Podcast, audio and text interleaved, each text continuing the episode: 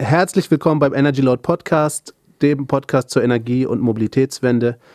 Ich bin Ajas Shah, neben mir sitzt Stefan Hiller und ja, heute, hallo, hier ist der Stefan. Ähm, und heute haben wir, versuchen wir mal was Neues. Heute haben wir den Konstantin Heiler aus Wien über Telefon zugeschaltet und wir wollen mal versuchen, hier zu dritten Podcast aufzunehmen und das über die, was sind das, 800 Kilometer, 700 Kilometer nach Wien. Schauen wir mal, wie es funktioniert. Hallo Konstantin, kannst ja. du uns gut hören? Hallo. Ja, ich kann euch super hören. Hallo Ajas, hallo Stefan, hallo, hallo Norman. Freut mich, dass ich dabei sein darf. Vielen Dank für die Einladung. Ja, sehr gern. Du bist ja schon oftmals auf unserem Blog aktiv gewesen und so bist ja einer unserer besten Autoren. Danke, ja, das höre ich gerne. Die anderen vielleicht weniger. ja, Just, was, was haben wir heute für Themen? Womit fangen wir heute an? Ja, also neues Jahr, neue Themen. Ähm, ich würde erstmal anfangen, ja, was ist in, was es Neues, Aktuelles aus dem Stromspeichermarkt gibt. Ähm, da hatten wir auf dem Blog vor einigen Tagen die Meldung, dass ja E3DC verkauft wurde. Die gehörten ja vorher einem ähm, Oldenburger Energieversorger, der EWE, e, und wurden jetzt eben verkauft an die Hager Group. Das ist ein Elektrotechnikunternehmen aus ähm, Saarbrücken. Aus Saarbrücken, genau. Ja, das ist ja ganz interessant. E3DC, die habe ich vor, wo wir, wo, als wir Energy Load begonnen haben, 2013, auf so einer Speichertagung, ähm, wie, wie hießen die noch? Ähm, egal, ich komme jetzt nicht drauf. Ähm, da habe ich die das erste Mal gesehen, haben, haben ihr Produkt damals vorgestellt und die sind mir halt aufgefallen, weil, weil die ja so sehr auf, sehr auf Apple irgendwie, so sehr so, so haben irgendwie so, so eine Apple-Energie versprüht. Alles designtechnisch total ähm, ausgereift, total, ähm, total glatt alles und, und simplistisch. Hat mir damals schon sehr gut gefallen, ja. Ja, das ist ja, scheint ja, wir, das hatten wir ja schon mehrfach auch auf unserem Blog und auch hier äh, im Podcast. Das scheint ja irgendwie so bei den Stromspeicherherstellern zwei Philosophien zu geben. Also einerseits haben wir stylische Produkte, die irgendwie cool aussehen sollen und ähm, ja, am liebsten ins Wohnzimmer passen sollen. Ja. So Tesla Powerwall, Sonnen macht das ähnlich. Auch ähm, E3DC ein bisschen bisschen weniger und dann gibt es halt die reine technische Argumentation. Die mhm. hat ja zum Beispiel auch Caterva. Caterva war ja eher ein Speicher für den Keller und dann lustigerweise vor drei, vier Wochen gab es eine Pressemitteilung von Katava, dass die jetzt auch stylische Heimspeicher herstellen. Mhm. Also so ein bisschen die, die, die Tesla Powerwall-Strategie verfolgen. Mhm. Also der Heimspeicher fürs Wohnzimmer. Und ja, vor ein paar Tagen erreichte uns die Meldung, eine Pressemeldung direkt von Katava, Insolvenz. Nee, Caterva hat gesagt, dass sie restrukturieren. Ah, sie restrukturieren. Ähm, wenn man das jetzt nach, nach der Insolvenzordnung sich mal etwas genauer anguckt, was die machen, also restrukturieren in Eigenverwaltung ist erstmal eine Form des Insolvenzverfahrens, was umso erstaunlicher ist, weil dahinter steckt immerhin Siemens oder eine Siemens-Ausgründung. Also was da passiert ist, wundert mich ein bisschen. Wie siehst du denn das, Konstantin? Was hast du denn da ähm, gehört zu? Also von äh, Caterva habe ich es natürlich bei euch bei Energy Load gelesen. Aber ähm, es stimmt schon, also so ein Sanierungsverfahren bedeutet jetzt natürlich noch lange nicht Konkurs. War ja auch schon mal, äh, also vielleicht sogar mindestens einmal bei der Firma Solawatt, die ansonsten eigentlich ganz gut dasteht und mhm. die jetzt doch äh, meines Wissens gut läuft. Ähm, ist manchmal halt auch notwendig, so ein Sanierungsverfahren. Äh, ich finde es auch gut, wenn man es früher ähm, startet als später ähm, weil wir äh, letztes Jahr zwei große Pleiten hatten. Eine davon äh, in Deutschland bzw. international, das war ja äh, Solar World. Mhm. Und äh, die haben ja auch Stromspeicher verkauft, nicht selber produziert, die haben sie produzieren lassen in Deutschland. Aber der andere Fall, der war ja doch wirklich von heute auf morgen, äh, hat man auf der Brutkasten gelesen. Ähm, Neovoltaik AG, ich glaube 20.07. Insolvenz angemeldet und aus. Ja. Mhm. Und ähm, da ist es dann auch ganz einfach so, dass ähm, von diesem also da gab es nicht mehr wirklich eine Sanierung, sondern nur noch ein Abwicklungsverfahren äh, mit Auktionen und da ist ehrlich gesagt nicht mehr viel übergeblieben. Also eigentlich genau genommen gar nichts. Mhm. Und das ist dann natürlich schade. Hätte man früher, hätte man früher gegensteuern müssen. Ja. Ja, wie du schon sagst, Insolvenz heißt, bedeutet ja ist ja nicht gleichbedeutend mit irgendwie Ende des, des Geschäftsbetriebes oder so. Das, ähm, gerade wenn das ja. in, in, in Restrukturierung geht oder so, dann heißt das ja im Prinzip bloß, dass, was heißt das im Prinzip? Ja, es ist eine Sanierung, hoffentlich. Aber was genau, bedeutet, ähm, ja. wir müssen ja, lass uns mal weniger hier von der Unternehmensseite gucken, sondern mal viel mehr von der Seite der, der Verbraucher. Ähm, was bedeutet das eigentlich für mich? Also ich habe jetzt einen Stromspeicher gekauft bei beispielsweise Caterva oder Neovoltaik. Ähm, heißt es eigentlich für mich, dass ich bei der Auswahl meines Speichers auch so ein bisschen auf die finanzielle Solidität des Unternehmens zu achten habe? Oder ähm, wie, wie ist es dann mit dem Service weiter? Ich meine, so ein Speicher muss ja 10, 20 Jahre laufen, damit er sich auch irgendwann mal rechnet, Konstantin. Genau, genau. Also das ist ein sehr guter Punkt, weil ich glaube, dass auf der einen Seite ist natürlich super, wenn eine Firma jetzt sich zum Beispiel AG nennt ähm, oder, oder da irgendwie einen tolles, tollen Auftritt hat und quasi viel, viel Geld dahinter verspricht oder über unterschiedliche Finanzierungsrunden viel Geld aufgestellt hat. Aber es gibt zwei Dinge. Das eine ist, das eine mal, ähm, wie viel wie viel Verlust macht sie pro Speicherverkauf?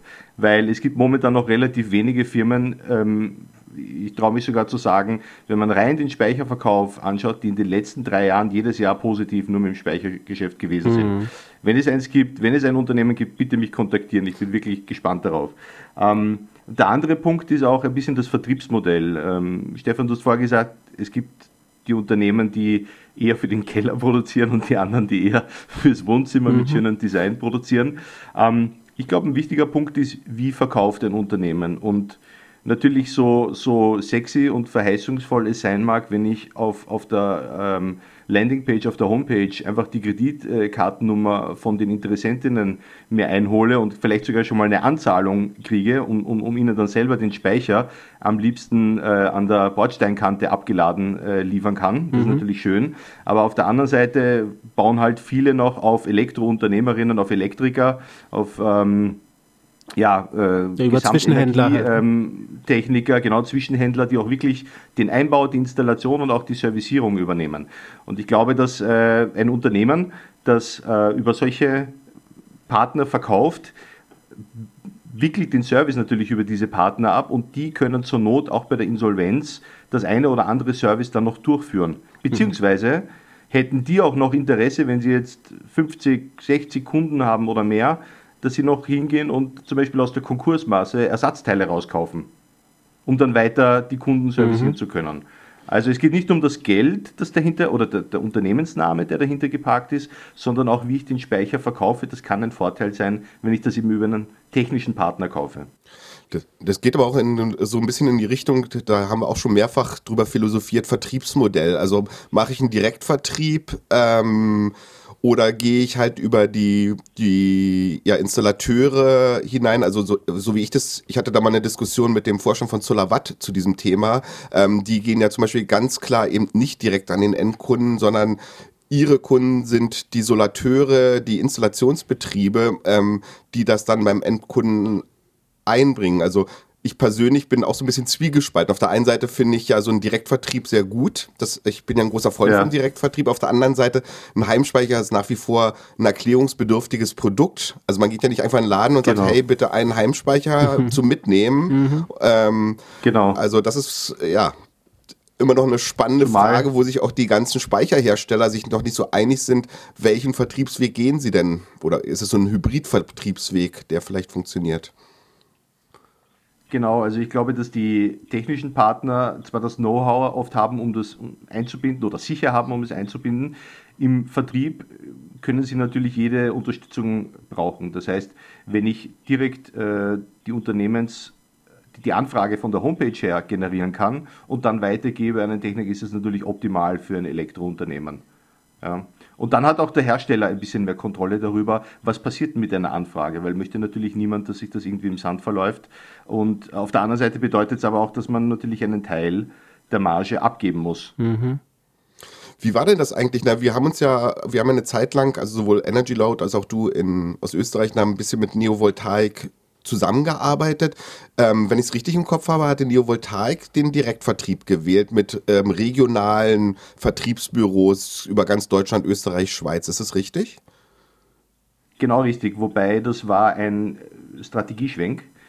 Jetzt kann man natürlich mutmaßen, ob bei dem Resultat, ob der, ob der gut war. Also es hat ursprünglich begonnen mit ähm, einem zweistufigen Vertriebsmodell, in dem regionale Elektrikunternehmen die Stromspeicher von Neovoltaik angeboten haben. Mhm. Das wurde dann geändert in ein Direktvertriebsmodell, äh, in dem äh, quasi ja, Vertriebspartner, die äh, ein bisschen auf selbstständigen Basis beziehungsweise auch als ähm, ja, vergleichbar mit einem Franchise-Unternehmen, mhm. als Vertriebsbüro agieren. Wobei die mussten selber wieder natürlich Elektropartner und Elektriker ähm, an Land ziehen, die das Ganze dann auf den Boden gebracht, sprich installiert haben. Ja.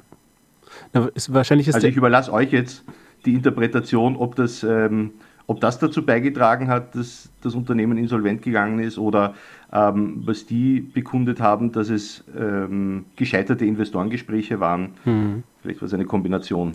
Ja. Na gut, wenn es gescheiterte Investorengespräche waren, das spricht ja dafür, dass sie zumindest mit den Speichern kein Geld verdient haben, weil hätten sie Geld damit verdient, dann hätten sie keine ja, Investoren wie, gebraucht. Wie Konstantin schon sagt, das ist ja bei, das ist ja bei fast allen so, wahrscheinlich bei allen so, dass, dass die mit den Speichern noch kein Geld verdienen. Das ist jetzt quasi, äh, das muss jetzt alles noch irgendwie finanziert werden, um quasi in den Markt zu kommen und dann irgendwann mal äh, Marktführer zu sein. Ich glaube, es fängt ja jetzt schon an, dass der Markt sich äh, konsolidiert offensichtlich.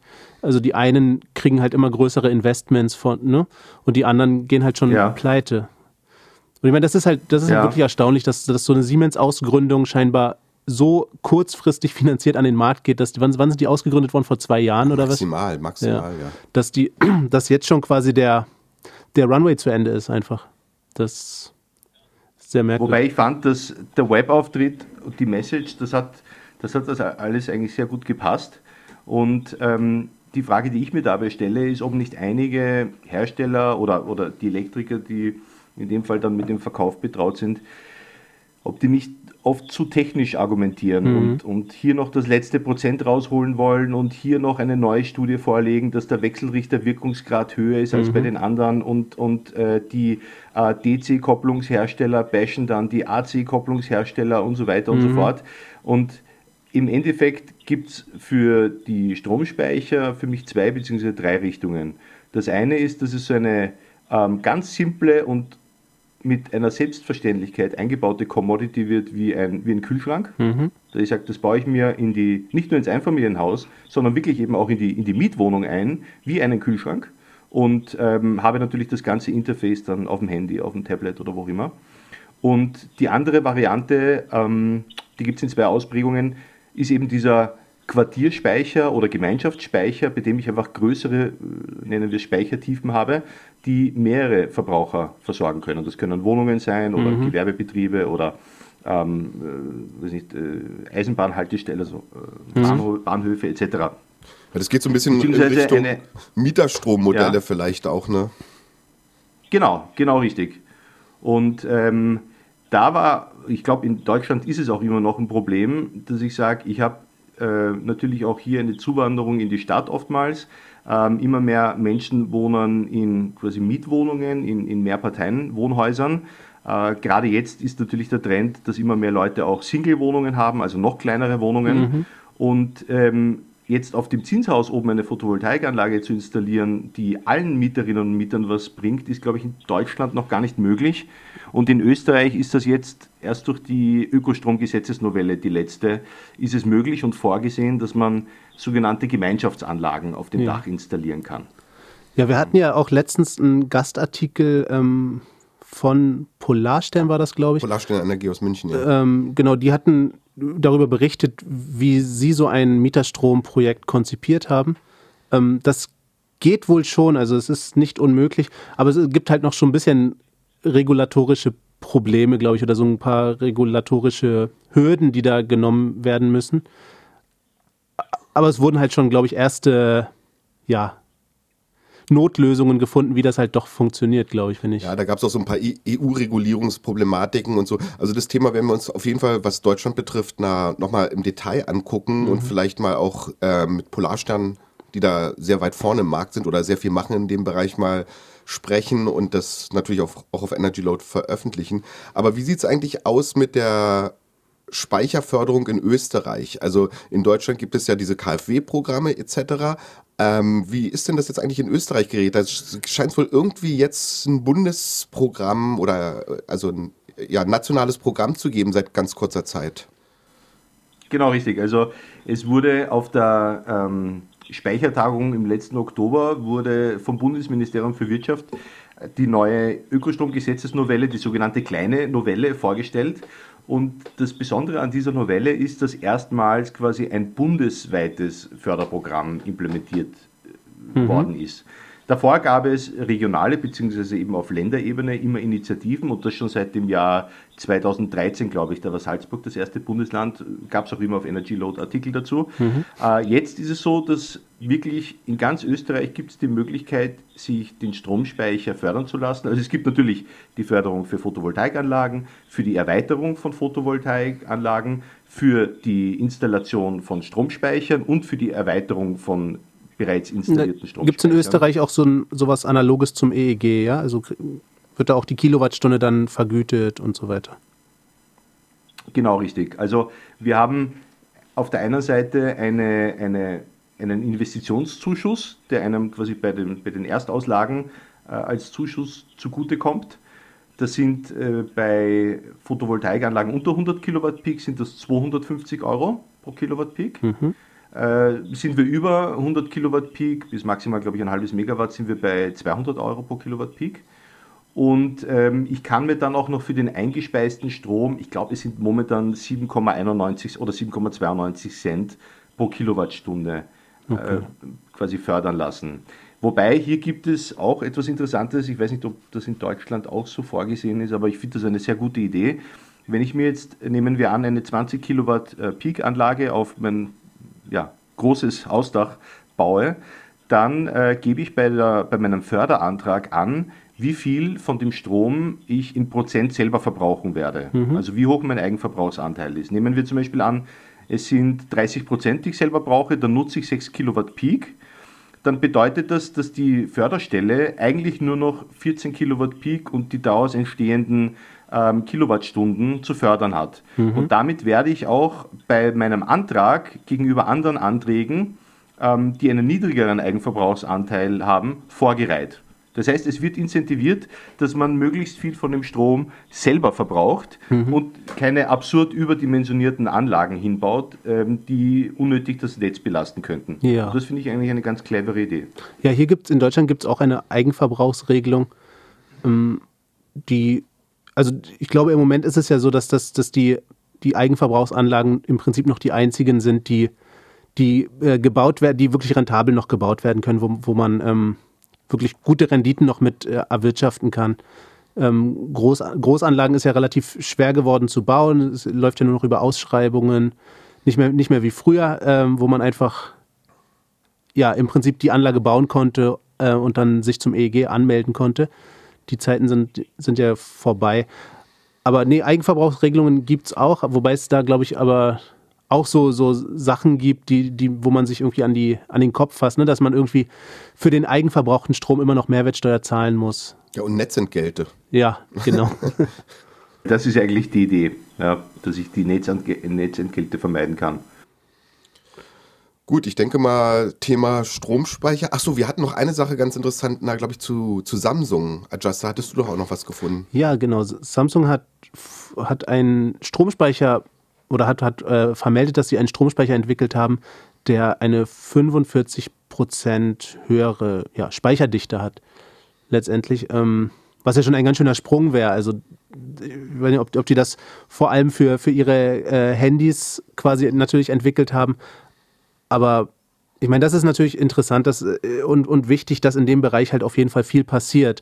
Und dass äh, gerade auch die, die ähm, Stromspeicheranbieter, über die wir gerade so viel geredet haben, ähm, dass die ja auch wissen, dass es wahrscheinlich heute noch nicht das, das letzte Produkt oder dass das das fertig entwickelte Produkt ist, was sie verkaufen, sondern dass die, dass der wirkliche Break-Even ja erst noch kommt.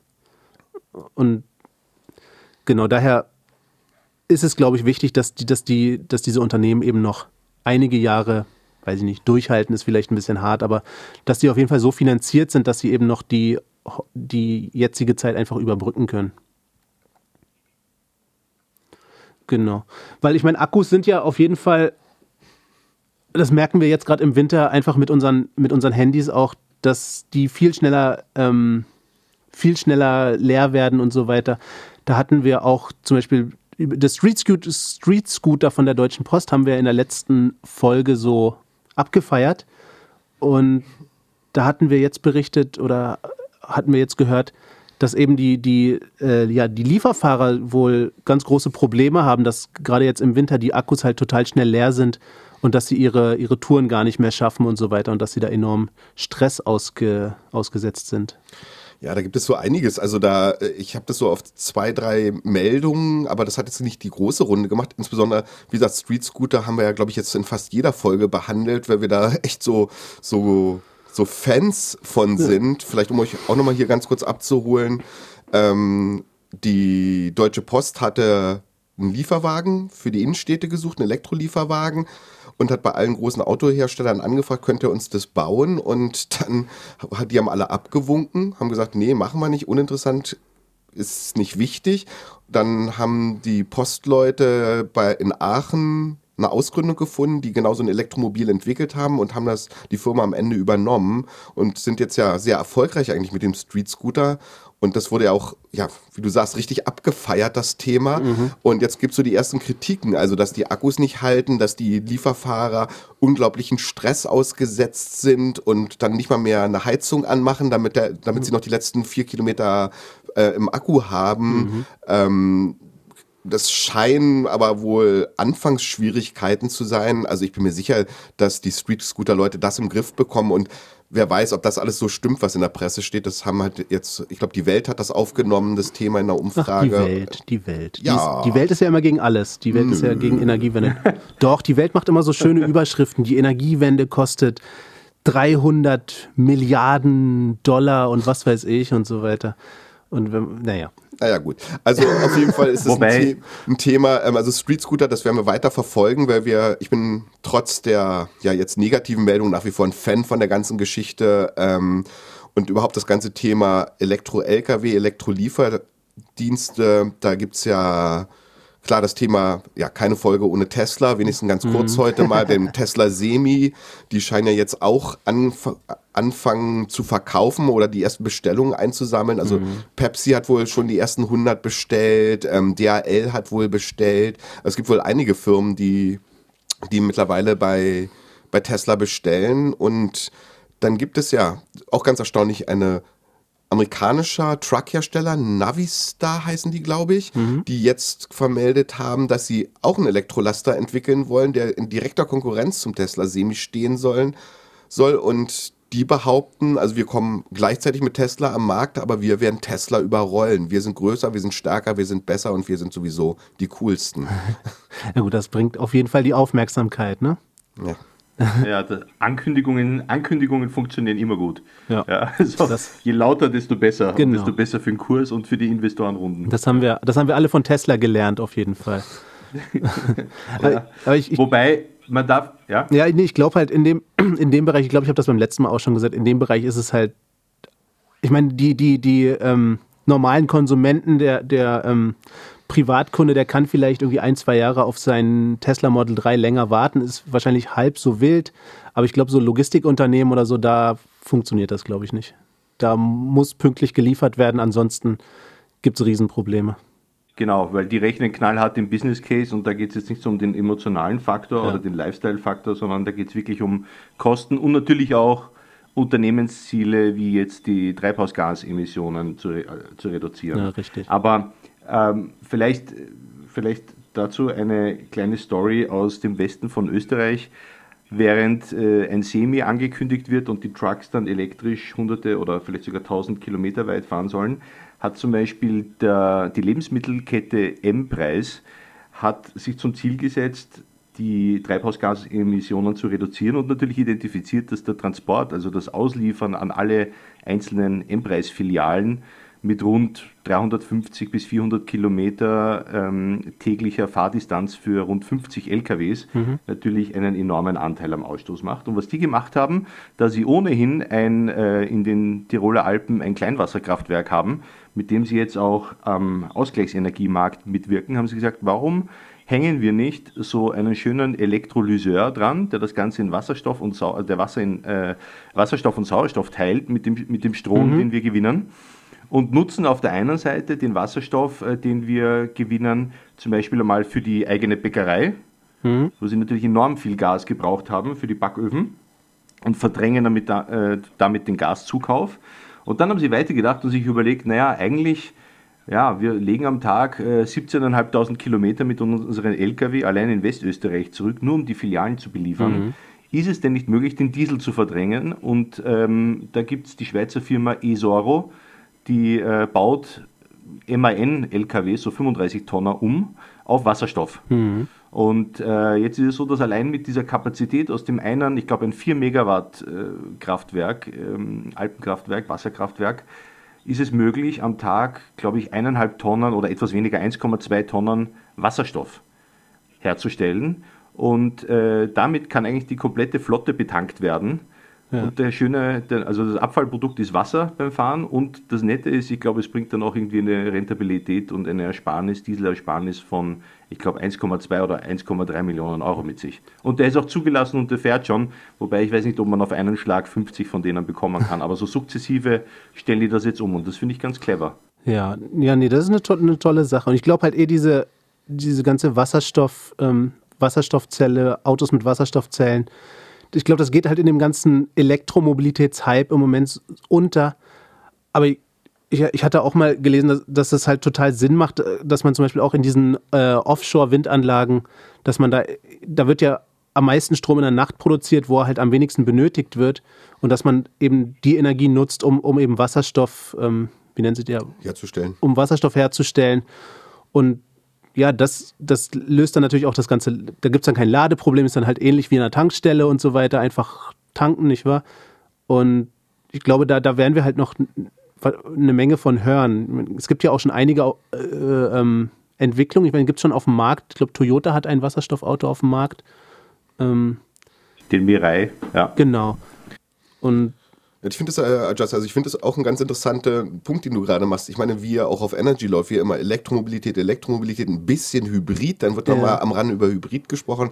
Aber das ganze Thema Wasserstoff oder Wasserstoffantrieb, aber auch Speicherung von Strom in Wasserstoff statt in den üblichen Lithium-Ionen-Batterien, ähm, das geht irgendwie an der gesamten Presse und überall vorbei. Oder wir haben vielleicht nicht unsere Antennen mhm. in die mhm. richtige Richtung.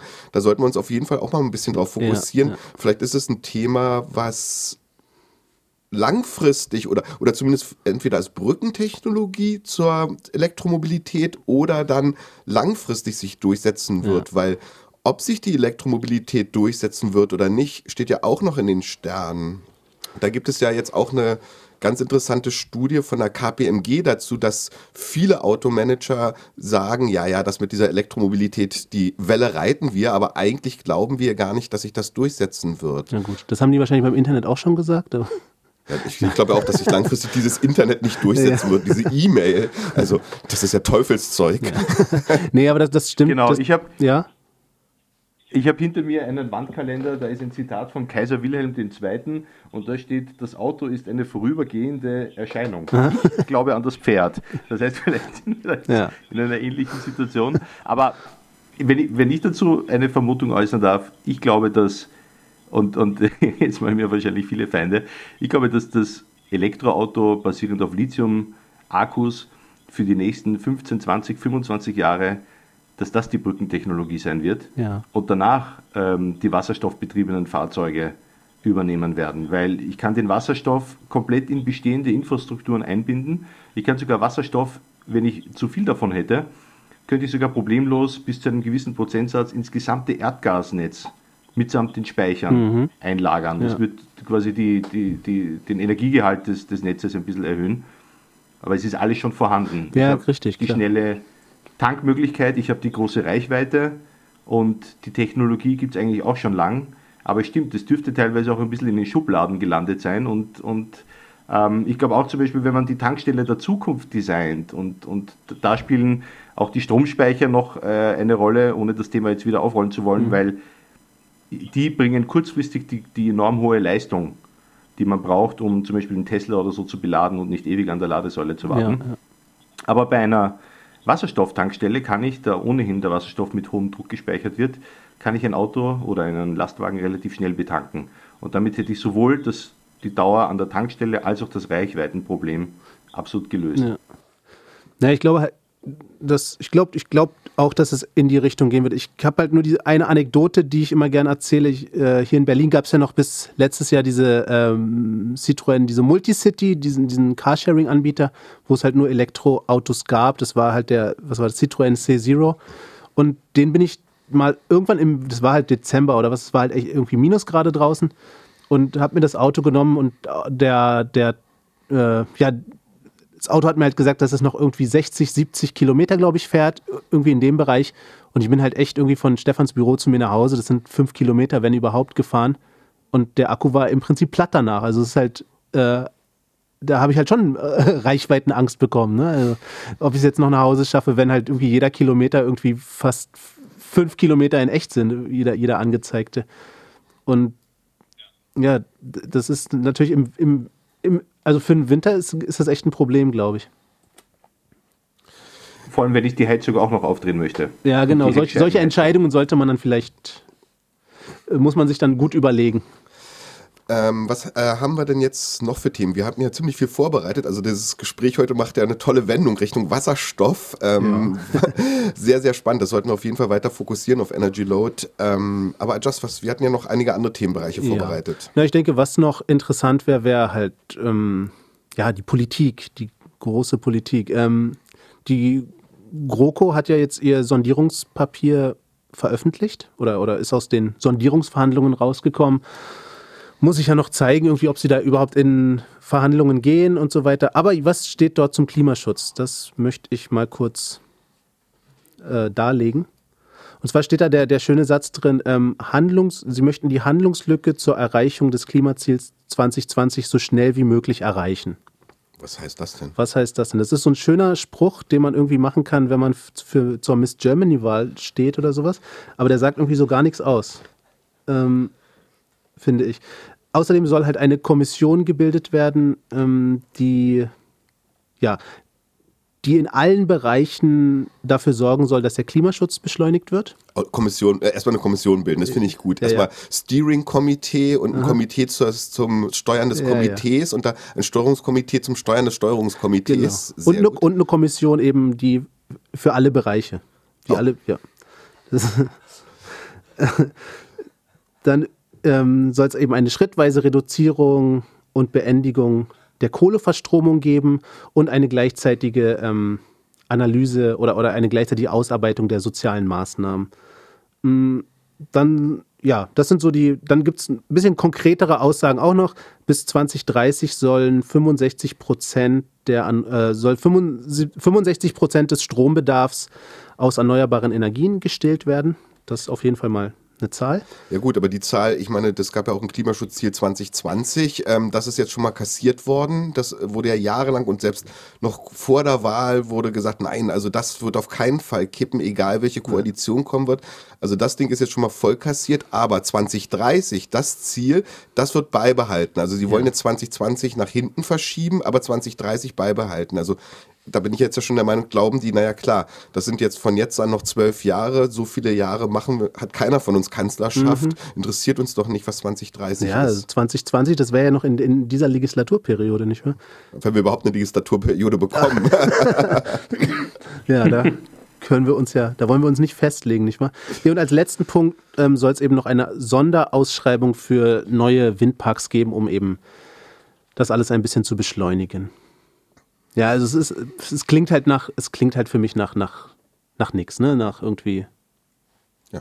Nach Politik. Wasch mich, aber mach mich nicht nass oder sowas.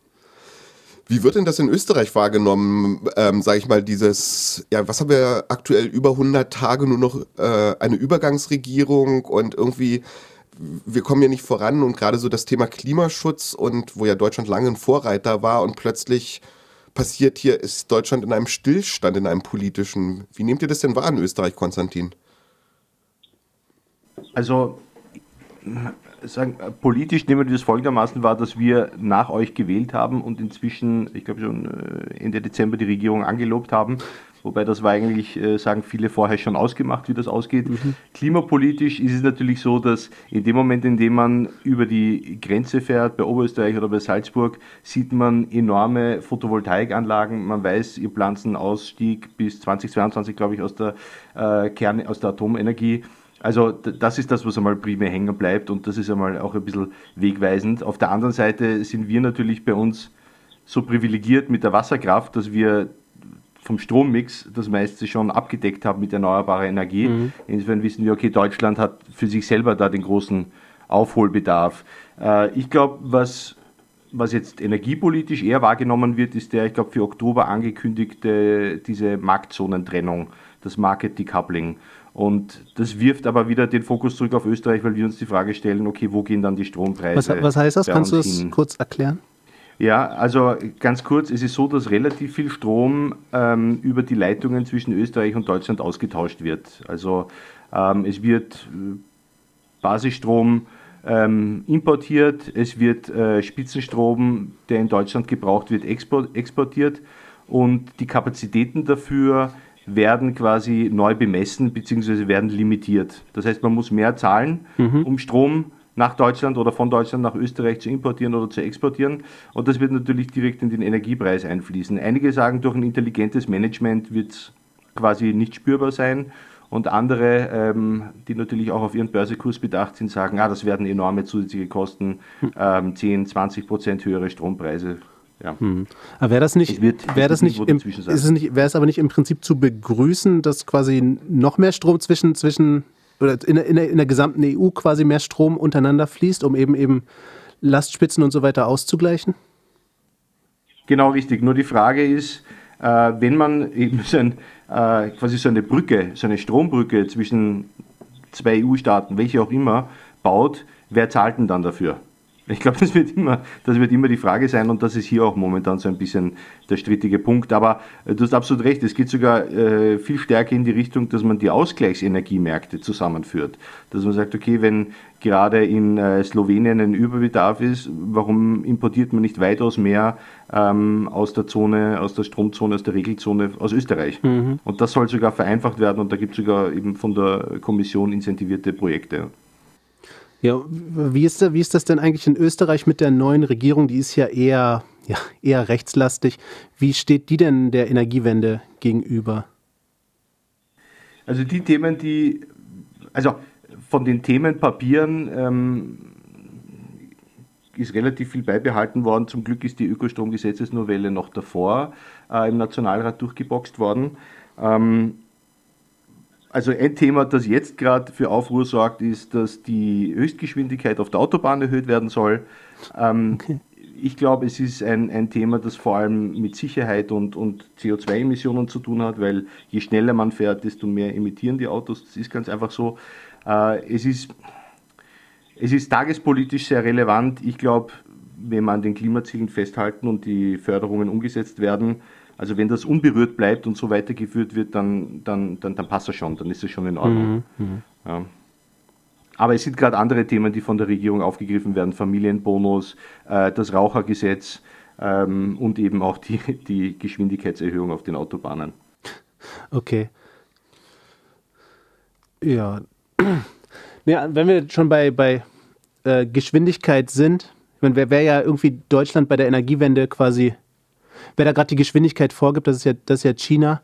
Da haben wir ja schon ganz oft darüber berichtet, dass in China halt enorme, ähm, enorme Anlagen entstehen, enorm zugebaut wird und dass die sich ja scheinbar wirklich der Energiewende verschrieben haben, wobei das ja auch nur, ähm, ja, auch un unter Vorbehalt nur zu, zu sagen ist.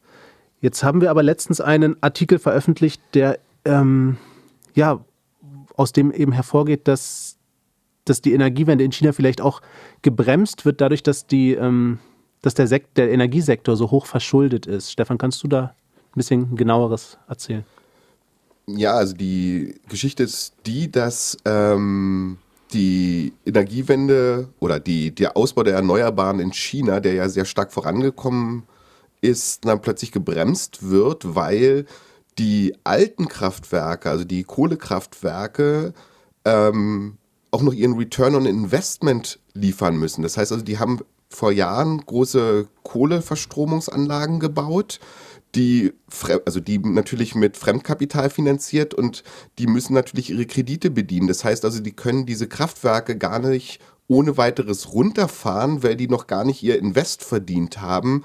Und das führt dazu, dass eben der Ausbau der Erneuerbaren verlangsamt wird, damit diese Kohlekraftwerke erstmal ihr Geld verdienen können, ihre Kredite bedienen können und erst dann weiter in den Ausbau der Erneuerbaren gegangen wird. Das ist so ja, so eigentlich so ein logischer Schluss, aber äh, das erschließt sich mir nicht ganz. Also einerseits steigt natürlich der Energiebedarf in China auch wahnsinnig. Ähm, da kann man jetzt nicht sagen, na wir bauen, also der Zubau findet jetzt, also zumindest der Zubau an Neu Energieversorgung sollte erstmal auf jeden Fall in Erneuerbaren stattfinden. Und auf der anderen Seite, ja, wir hauen den Dreck aus den Kohlekraftwerken raus, nur damit die ihren Return verdienen. Also so, so ist wobei ein bisschen ja, kurz gedacht. Wobei ja China, ich meine, die ziehen sich ja jetzt auch gerne selbst irgendwie so die, dieses äh, Klimakostüm an und sagen, wir sind jetzt, wo jetzt die USA ausgestiegen, äh, aus dem Pariser Klimavertrag ausgestiegen sind, ähm, sind wir jetzt quasi der Vorreiter in erneuerbare Energien, aber gleichzeitig bauen sie ja auch neue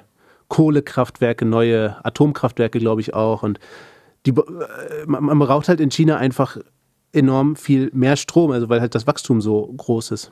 Ja, und da gibt es also Themen, ähm, so, so, so Seitenthemen, die ganz spannend sind. Also ich meine, die größten Bitcoin-Miner sitzen in China, weil da der Strom am billigsten ist, scheinbar. Und das hat jetzt sogar so weit geführt, dass nach China das Bitcoin-Mining verbieten will oder sogar verboten hat, vordergründig deshalb, weil es ein wahnsinniger Stromverbrauch ist, der da stattfindet und die den Strom für was Besseres äh, benutzen wollen. Hast du dazu auch noch irgendwie Infos, Ajas? Mm, muss ich überlegen. naja, also wir hatten ja schon beim letzten Mal darüber gesprochen, dass äh, gerade Bitcoin-Mining enorm ressourcenintensiv ist, dass irgendwie eine, ähm, eine Transaktion im Prinzip so viel, irgendwie 300 äh, Kilowattstunden Strom äh, kostet und klar, ich meine, wenn, wenn äh, China braucht das ja für, für seine Fabriken und für, für was weiß ich. Und das ähm, kann ich mir schon gut vorstellen, dass die da eben, ja, dass, dass, dass, der, Kunde, dass der Strompreis für sie quasi künstlich erhöht wird, für, für, die, für die echte Wirtschaft, sage ich mal.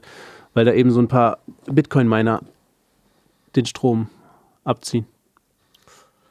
Okay, dann sind wir ja mal bei dem Thema Blockchain. Blockchain und Bitcoin, das ist ja ähm, ein Thema, mit dem wir uns immer wieder am Rand beschäftigen, in den letzten Wochen intensiver, weil am Ende ist ja die Blockchain oder was, was kann ich mit der Blockchain machen? Ich kann natürlich virtuelle Währungen darstellen, aber eine virtuelle Währung ist, so wie der Bitcoin, ist ja nichts anderes auch nur als ein Vertrag.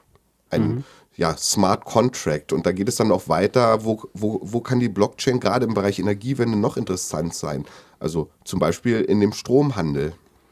Ja, ich glaube, die Blockchain ist ja quasi, was das ja das Revolutionäre daran ist, ist, ist ja, dass ähm, ja, Transaktionen einfach sicher abgebildet werden können. Keiner kann den anderen betrügen, weil halt jeder im Prinzip drauf gucken kann und weil es halt irgendwie zigtausend Kopien der, des, der Transaktionsverläufe gibt, sodass keiner irgendwie ja, einfach was zwischenschieben kann oder was wegnehmen kann oder was weiß ich. Ähm, also so Sachen, wenn, sagen wir mal, wenn alles auf der Blockchain läuft, dann sind halt sowas wie die äh, Betriebskosten anfechten oder so, die Betriebskostenabrechnung anfechten oder sowas, das gehört dann der Vergangenheit an, von, von der Idee her, nicht wahr? ja, das ganze Thema Blockchain, das ist für mich ja noch ziemlich unausgegoren. Also zum einen haben wir nach wie vor diesen Bitcoin-Hype, also was ja wirklich äh, groteske Züge annimmt. Ähm, das geht äh, so weit, dass sich irgendwelche Firmen, börsennotierte Firmen umbenennen, nur umbenennen, also nicht mal das Geschäftsmodell groß verändern. Und also da fällt mir ein, das gab, oder es, ja, es gab in Amerika die Long Island Ice Tea Corporation, die haben Eistee hergestellt. Und die da drohte denen aufgrund der Börsenkapitalisierung oder Marktkapitalisierung der Ausstoß aus der, aus irgendeinem Handelssegment aus der Nasdaq oder so. Und dann haben die sich einfach umbenannt. Inhaltlich haben die wenig geändert. Die haben sich umbenannt in die Long Bitcoin Corporation und der Aktienkurs ist durch die Decke gegangen. Und dann haben sie sich überlegt, oh shit, ähm, was machen wir eigentlich mit Blockchain und Bitcoin? Ähm, und jetzt haben sie sich überlegt, naja, jetzt kaufen wir uns ein paar Bitcoins und evaluieren die Möglichkeit ähm, in der Blockchain. Aber eigentlich sind die nach wie vor Eistee-Produzenten mhm. oder, oder ja. Kodak. Ne? Da war noch, noch was anderes. Just ja, Kodak, der Aktien, Kodak hat auch irgendwie angekündigt, dass sie jetzt irgendwas mit Blockchain machen werden. Ich, ich, lese es mir nicht mehr so genau durch. Es ist ja, die haben eine eigene Kryptowährung, eine eigene Kryptowährung entwickelt, wo irgendwie Fotorechte mit pff, geregelt werden sollen. Mhm. Auf jeden Fall hat sich der Aktienkurs nur nach dieser Ankündigung verdoppelt. Also ich meine, äh, ist das nicht Kodak? Die hatten das doch damals ja, die ganze, die ganze, den ganzen Digitalkameramarkt hatten sie ja damals verschlafen und waren dann, glaube ich, auch mal kurzzeitig insolvent oder sowas. Ja. Und naja, das soll denen halt kein zweites Mal passieren wahrscheinlich. Naja. Es, es, gibt ja auch so Sachen, dass, dass man eben sagt, eben genau diese ganzen äh, ja, rechte Sachen, äh, dass, dass äh, der, der Musik, dieses Intellectual Property bei, bei Musik, dass das über die Blockchain abgesichert werden kann und so. Ich glaube, heute funktioniert das ja noch, wenn man sich, ich meine, wir haben ja hier einen Tontechniker, aber normal funktioniert das ja so, ähm, wenn man sich irgendwie ein, ein, Musikstück die Rechte sichern will, dann muss man sich das quasi mit der per Einschreiben selbst schicken und so weiter. Also noch so sehr oldschool. Das, und dann hat man, und dann darf man irgendwie den Umschlag nicht aufmachen, falls es dann mal vor Gericht kommt oder sowas, ne? So Pi mal Daumen. Ähm, und ja, das, das ist ja halt noch wirklich 18. Jahrhundert. Ähm, und da ist, macht natürlich so eine Blockchain wahrscheinlich schon irgendwo Sinn. Aber ich glaube halt, dieses Spekulative heute, das schadet eher der Technologie, als dass es, ähm, als dass es nützt, weil es halt so ins, ins Lächerliche zieht. Also. Naja, aber vielleicht ist es so, dieses, dieses ähm, Thema Bitcoin bringt das Thema Blockchain jetzt erstmal überhaupt in, die, in, das Bewusstsein der Öffentlichkeit mit all seinen Nachteilen. Also selbst na, Warren Buffett hat gesagt, also dieses ganze Thema Bitcoin, das äh, fasse ich nicht an. Zum einen verstehe ich es nicht gut. Warren Buffett macht nur Industrien, die er versteht. Ja. Und zum anderen sagt er, also das wird definitiv äh, zum Kollaps führen. Aber vielleicht hilft es dazu, die dahinterstehende Technologie, nämlich die Blockchain, weiterzuentwickeln. Und diese Technologie hat ja eine Daseinsberechtigung und irgendwann wird dann wahrscheinlich diese gar nicht mehr so viel über Blockchain diskutiert und geredet, sondern es ist einfach eine Technologie, die im Hintergrund läuft, ja, eine, eine unterstützende Supporting Technology, mhm. ähm, die für ganz viele Anwendungsfälle funktioniert, wie zum Beispiel Stromtausch, Stromcommunities. Ähm, wie siehst du denn das, Konstantin? Ja, also ich glaube, ähm, es, also es gibt viele Anwendungsbereiche für die Blockchain-Technologie und äh, ein, ein Thema ist ja zum Beispiel das, äh, was war das? Ich glaube, das, das schwedische Grundbuch, dass das auf Blockchain umgestellt wird, um ähm, Eigentumsverhältnisse besser nachvollziehen zu können und Fälschungen verhindern zu können. Okay. Wäre für viele, viele Länder sehr interessant und, und ich glaube, da muss man ein bisschen Technologie und Aufwand pro Tra Transaktion einander gegenüberstellen. Wenn ich eine Grundbuchabfrage mache oder überhaupt einen, einen grundbuchrelevanten Deal abwickle, ist es vermute ich einmal, sinnvoller, einen, dahinter ein großes Aufgebot, ein energieintensives Aufgebot, großes Programmierungs- und, und, und nennen wir es auch hier Mining-Aufgebot zu haben, als wenn ich beispielsweise, um jetzt wieder von der Energiewende und erneuerbare Energie zu sprechen, als wenn ich beispielsweise ein paar Kilowattstunden, die mir heute zu viel aus der Photovoltaikanlage gekommen sind, zu traden. Also ich glaube, ähnlich wie es äh, Minimumgebühren für die Bankomatkarten oder Kreditkartenzahlung gibt, mhm. glaube ich, soll's, also wird es ähm, von alleine eine Art minimale Transaktionsgröße gegenüber der Blockchain geben, weil einzelne Kilowattstunden oder dann eben Wattstunden ähm, zu handeln und, und darauf basieren Smart Contracts, die wieder Energie verbrauchen, ähm, abzuwickeln, das also ist für mich gerade noch nicht nachvollziehbar. Ja. Ja, also ich würde mich, ich würde mich ja mal gern mit jemandem unterhalten, der sich wirklich damit auskennt, der vielleicht auch in dem Bereich tätig ist, weil ich habe da jetzt so meine, ja, meine Vorurteile. Ich, äh, gucke mir das halt gern an und äh, lach, lach mir dann irgendwie, lach mir dann ein. Äh, es, es, es macht wahrscheinlich, aber es gibt wahrscheinlich echt viele Sachen, die, die, die über Blockchain-Technologie halt wirklich verändert werden und da möchte ich mal mein Halbwissen so ein bisschen ausbauen. Also vielleicht haben wir ja hier Zuhörer, die, die mal mit uns darüber reden wollen oder so. Schreibt uns einfach mal eine Nachricht, würde mich auf jeden Fall freuen. Ja, also ich bin auch der Meinung, das Thema Blockchain und Energiewende und all die Möglichkeiten auch im Bereich Elektromobilität, Smart Contracting, äh, Stromsharing, Mieterstrom, ähm, da gibt es ja ganz viele Ansätze. Ähm, das sollten wir mal uns sehr im Detail angucken. Und da sollten wir, da gehen wir mal, versuchen wir mal einen Experten hier vielleicht fürs Podcast zu gewinnen oder auch für Energy Load, dass wir da mal einen etwas ausführlicheren Bericht machen können zu dem Thema. Ja. Ich denke, das ist ein Thema, was euch alle interessiert da draußen. Finde ich gut. Absolut. Jo, dann würde ich sagen, machen wir mal einen Cut heute. Ähm, dann, ja, Konstantin, danke, dass du heute dabei warst. War sehr interessant. Heute hatten wir endlich mal jemanden dabei, der Ahnung hat. Sehr gern. Sehr gern, danke euch. Wer von uns war das? Ja, also ähm, wir, äh, ja auch äh, an alle Zuhörer, vielen Dank, dass ihr euch uns zuhört. Kommentiert mal unser, unseren Podcast. Was können wir besser machen? Was gefällt euch? Was gefällt euch gar nicht? Ähm, gibt es Themen, die euch interessieren? Wir werden es in Zukunft versuchen, häufiger zu machen, Ja. dass wir, dass wir Leute mit dazu holen, die Experten sind und nicht nur so ein Halbwissen in den Themen haben wie wir, ähm, um auch ein bisschen tiefer in die Themen einsteigen zu können und ein paar, sp- äh, ja, auch für Experten ein bisschen spannendere ähm, oder tiefergehende Informationen liefern zu können. Und ja, wir hoffen, dass es euch gefallen hat und bis bald. Bis dann. Tschüss. Tschüss. Tschüss, Konstantin. Danke. Tschüss.